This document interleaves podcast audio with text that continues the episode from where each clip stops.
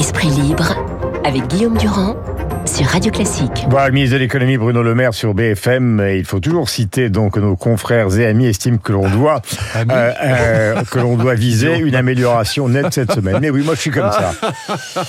Alors, vous avez deux logiques. Écoutez-moi deux secondes. Obéissez un petit peu, Luc Ferry, bien que vous soyez mon aîné.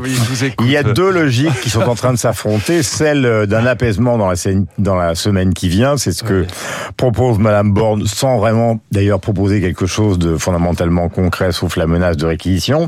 Et de l'autre côté, le spectre de la grève générale, la grève générale comme si nous étions donc en 68 ou en 1936. Euh, ce qui est assez bizarre dans les deux, c'est que la seule chose, évidemment ils sont opposés dans deux camps différents, mais la seule chose qui fait qu'ils se ressemblent d'une certaine manière, c'est le manque total d'assurance. C'est-à-dire qu'on n'a pas l'impression qu'ils sont qu'ils soient sur deux, et du côté du gouvernement et du côté de la NUPES euh, quant à leur fameuse révolution imaginaire.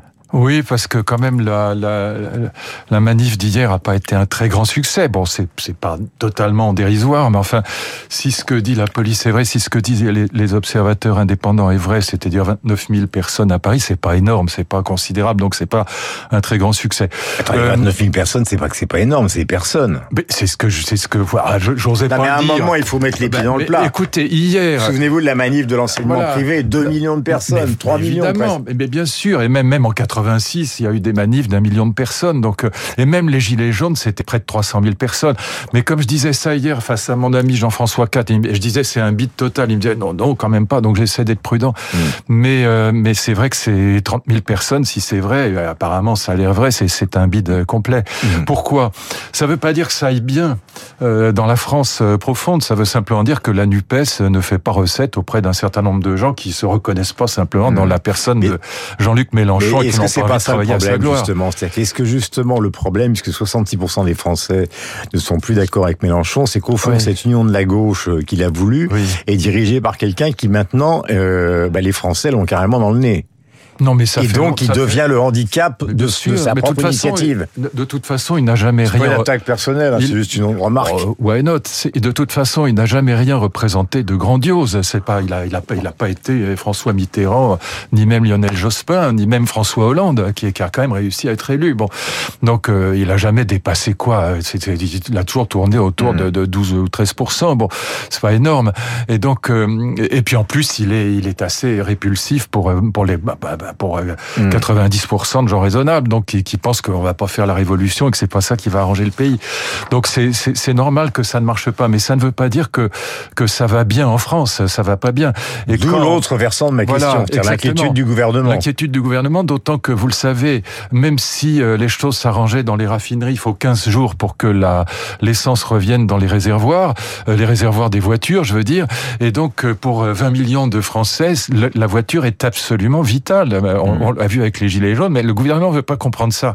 Et donc, euh, il nous annonce que que ça va pas si mal que ça, que ça va s'arranger. Non, ça va pas s'arranger tout de suite. Et donc, du coup, il ferait mieux de dire la vérité parce que ce qui exaspère absolument les gens, et ça je le comprends très bien, c'est quand on dit mais attendez ça va pas si mal que ça, et puis que eux se, se, se tapent trois heures de, de file d'attente pour avoir pour remplir 30, euh, 30 litres d'essence alors qu'ils en auraient besoin de 60 litres. Bah, voilà, et donc ça ça exaspère absolument. Et donc c'est pas parce que Mélenchon fait un bide euh, que ça va bien en France. Non, ça va pas bien. Du reste, soyons clairs, il n'y a pas une seule bonne nouvelle aujourd'hui, à part dans certaines entreprises qui marchent bien, fort heureusement, mais sinon, il n'y a pas une seule bonne nouvelle aujourd'hui.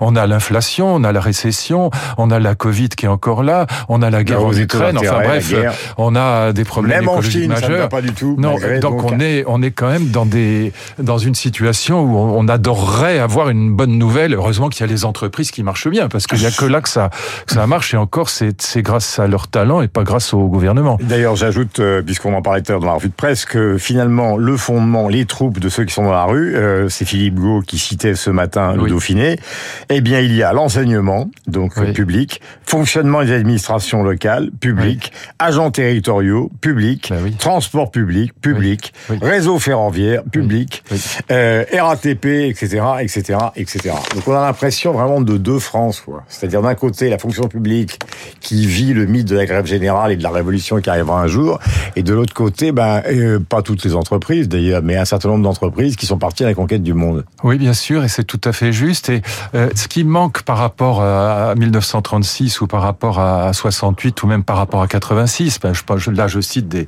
des grèves qui ont réuni beaucoup de gens, euh, c'est qu'il n'y a pas d'idéologie derrière. C'est-à-dire qu'il n'y a pas de, si on laisse de côté Mélenchon, il n'y a pas d'idéologie forte. Il n'y a pas le maoïsme, le trotskisme, le communisme, enfin l'extrême gauche. L'idée, les idéologies d'extrême gauche sont, mm. sont complètement mortes. Enfin, le PC est passé de 30% de l'électorat à 2%.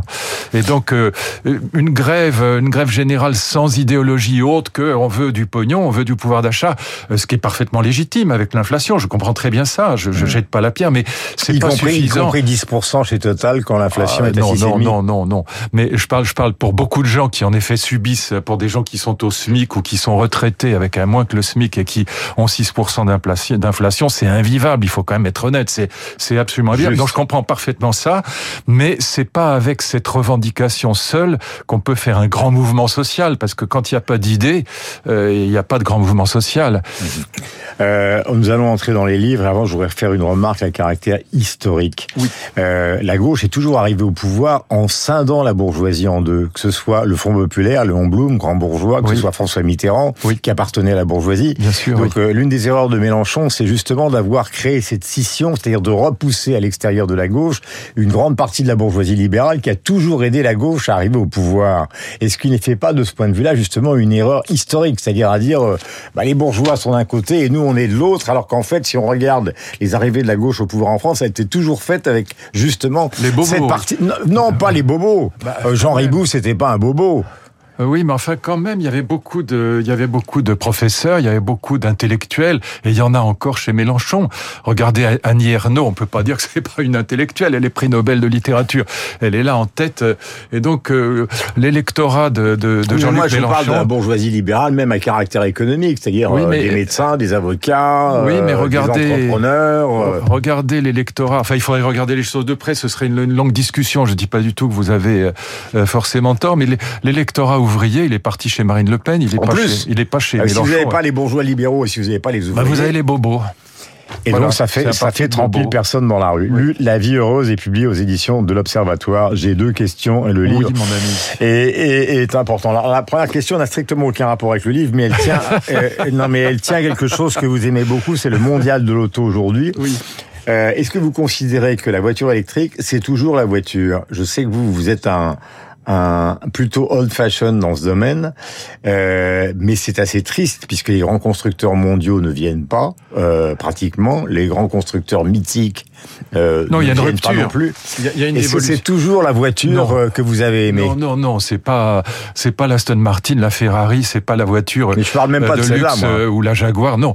Mais non, il y a une rupture, c'est-à-dire que on est passé de la voiture qui était un symbole de liberté encore dans les années 50-60, qui était même un symbole de séduction, qui était aussi un symbole de, de- on affichait aussi son statut social avec une voiture, Hmm. et donc elle, elle, elle symbolisait énormément de choses, mais enfin beaucoup la liberté, la séduction et le niveau social, alors que là on a affaire à des véhicules, c'est pas la même chose, c'est devenu intégralement rationnel, donc euh, propre, rationnel, silencieux, euh, confortable, plein de qualités. Mais ces qualités n'ont rien à voir avec ce que pouvait représenter même la 4 chevaux Renault des années 50. Euh, Une fois qu'elle était euh, gonflée par mon père euh, et qu'elle et que Qui fut constructeur. et que Redélé euh, gagnait le rallye de Monte Carlo sur une 4 chevaux Ferry. Mais ça, ça Mais est-ce que c'est inexorable Voilà. Même si c'était pas une Ferrari, Mais est-ce que c'est inexorable? Oui, parce que on est trop nombreux sur les routes, on peut pas se permettre de ne pas avoir de limitation de vitesse, même si ça me barbe les limitations de vitesse, je reconnais qu'elles sont nécessaires. Il y a les, questions d'écologie, on est obligé. Encore une fois, la rationalité l'emporte sur le plaisir et sur le et sur ce que représentait, sur ce que symbolisait la voiture dans les années 60, 70 encore. Euh, Pour Sénèque, La vie heureuse, c'est très mal terminé, mais c'est un très beau Eh livre oui. qu'il a écrit. Euh, Vous reprenez son titre, Sagesse ancienne et spiritualité laïque. Euh, toute la euh, c'est euh, une réflexion, j'allais dire parascientifique, mais para ne veut pas dire que para-scientifique comme para-pharmacie. Euh, c'est une réflexion intéressante je résume et vous répondez. Oui, allez-y. L'idée est la suivante. Il y a encore une dizaine d'années, une grande partie des industriels et des scientifiques nous ont promis une sorte de transhumanisme. En gros, pour simplifier, la vie jusqu'à 150 ans. Euh, et d'ailleurs, vous citez deux personnalités de Harvard qui disent à un moment, nous avons fait des expériences sur les souris qui montrent qu'on peut les réparer et donc prolonger considérablement leur vie. Et vous expliquez après que tout ça n'est pas forcément transmissible à l'homme. Alors, est-ce que le transhumanisme, cette idée que euh, ben, ben, qu'on pourra accéder à un moment à une vie plus longue, plus complète, plus forte, plus intense, plus cérébrale même, est une idée fausse. Non, il y, a, il y, a, deux questions. Il y a une question de savoir si vivre 150 ans en très bonne santé, hein, c'est-à-dire retarder la vieillesse. Hein. Le, le, projet depuis le prix Nobel 2012 Yamanaka, qui a réussi à, à reprogrammer des cellules mm. d'adultes en cellules souches originaires, donc à inverser les processus du vieillissement cellulaire, c'est tout, tout par delà. Hein. Mm-hmm. Et donc il y a deux questions.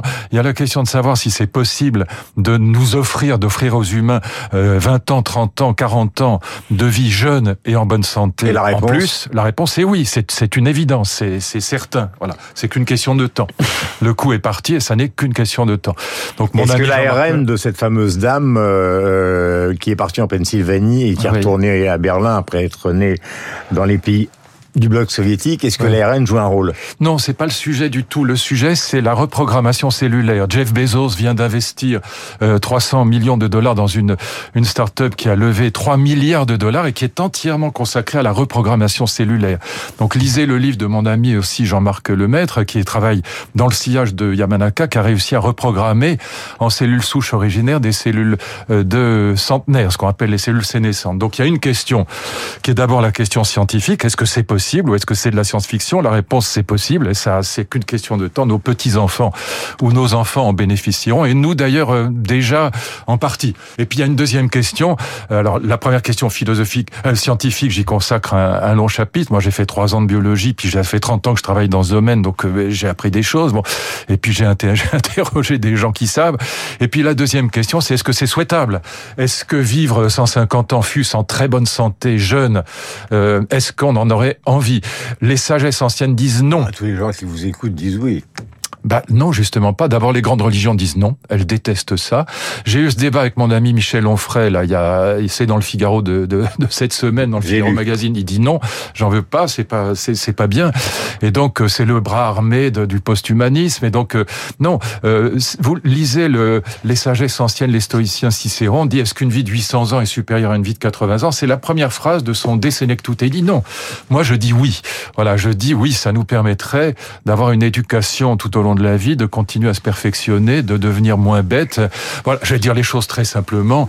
Euh, je pense que mourir même à 120 ans, c'est une mort précoce et qu'aujourd'hui, en gros, les hommes meurent en moyenne à 80 ans et les femmes à 85 ans.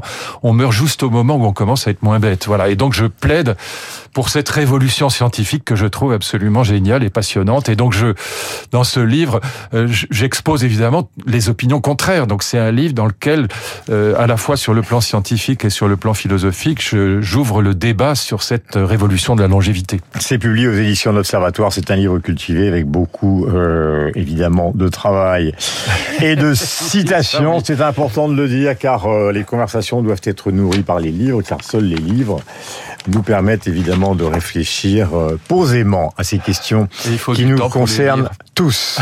Il faut encore plus de temps pour les écrire. Croyez-en, un spécialiste.